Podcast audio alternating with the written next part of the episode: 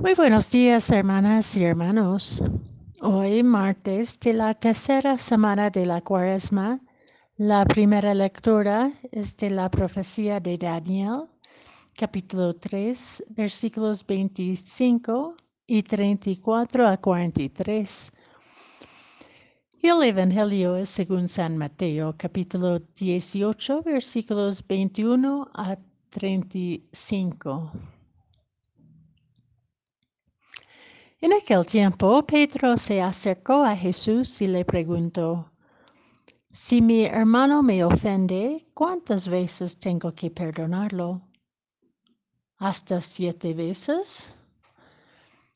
Jesús le contestó, No solo hasta siete, sino hasta setenta veces siete. Entonces Jesús les dijo, el reino de los cielos es semejante a un rey que quiso ajustar cuentas con sus servidores. El primero que le presentaron le debía diez mil talentos. Como no tenía con qué pagar, el Señor mandó que lo vendieran a él, a su mujer, a sus hijos y todas sus posesiones para saldar la deuda. El servidor, arrojándose a sus pies, le suplicaba diciendo, Ten paciencia conmigo y te lo pagaré todo. El rey tuvo lástima de aquel servidor, lo soltó y hasta le perdonó la deuda.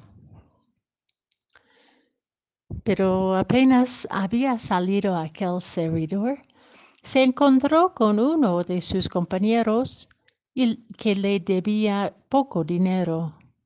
Entonces lo agarró por el cuello y casi lo estrangulaba mientras le decía, Págame lo que me debes. El compañero se le, le arrodilló y le rogaba, Ten paciencia conmigo y te lo pagaré todo. Pero el otro no quiso escucharlo, sino que fue y lo metió a la cárcel hasta que le pagara la deuda. Al verlo ocurrido, sus compañeros se llenaron de indignación y fueron a contar al rey lo sucedido. Entonces el Señor lo llamó y le dijo, Siervo malvado, te perdoné toda aquella deuda porque me lo suplicaste.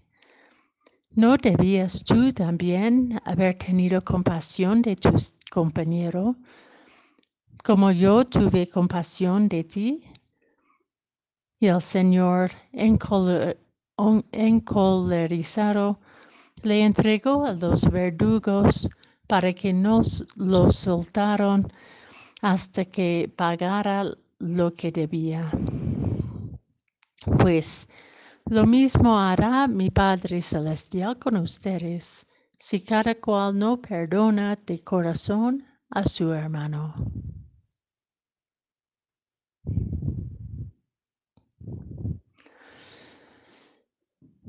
Perdonar con un corazón misericordioso.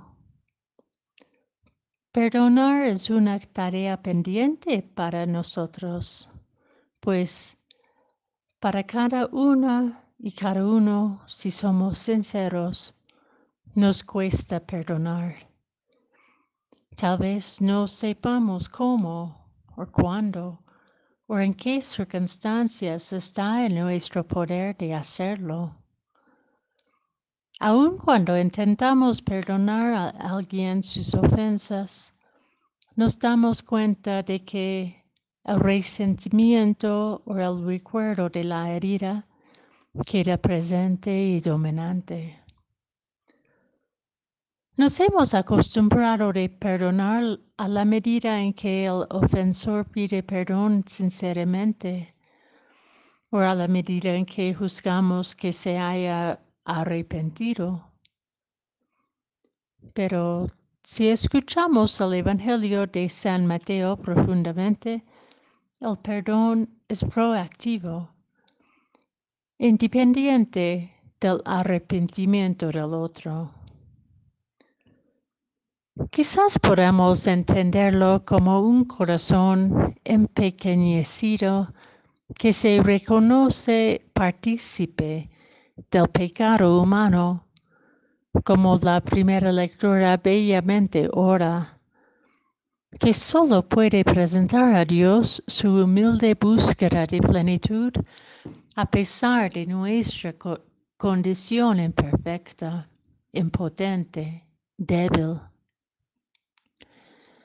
Quizás a la medida en que nos reconozcamos imperfectos, pecadores, necesitados del perdón y de la misericordia, podamos cultivar un corazón misericordioso y capaz de perdonar al otro y la otra, aun cuando no son capaces de pedirnos perdón.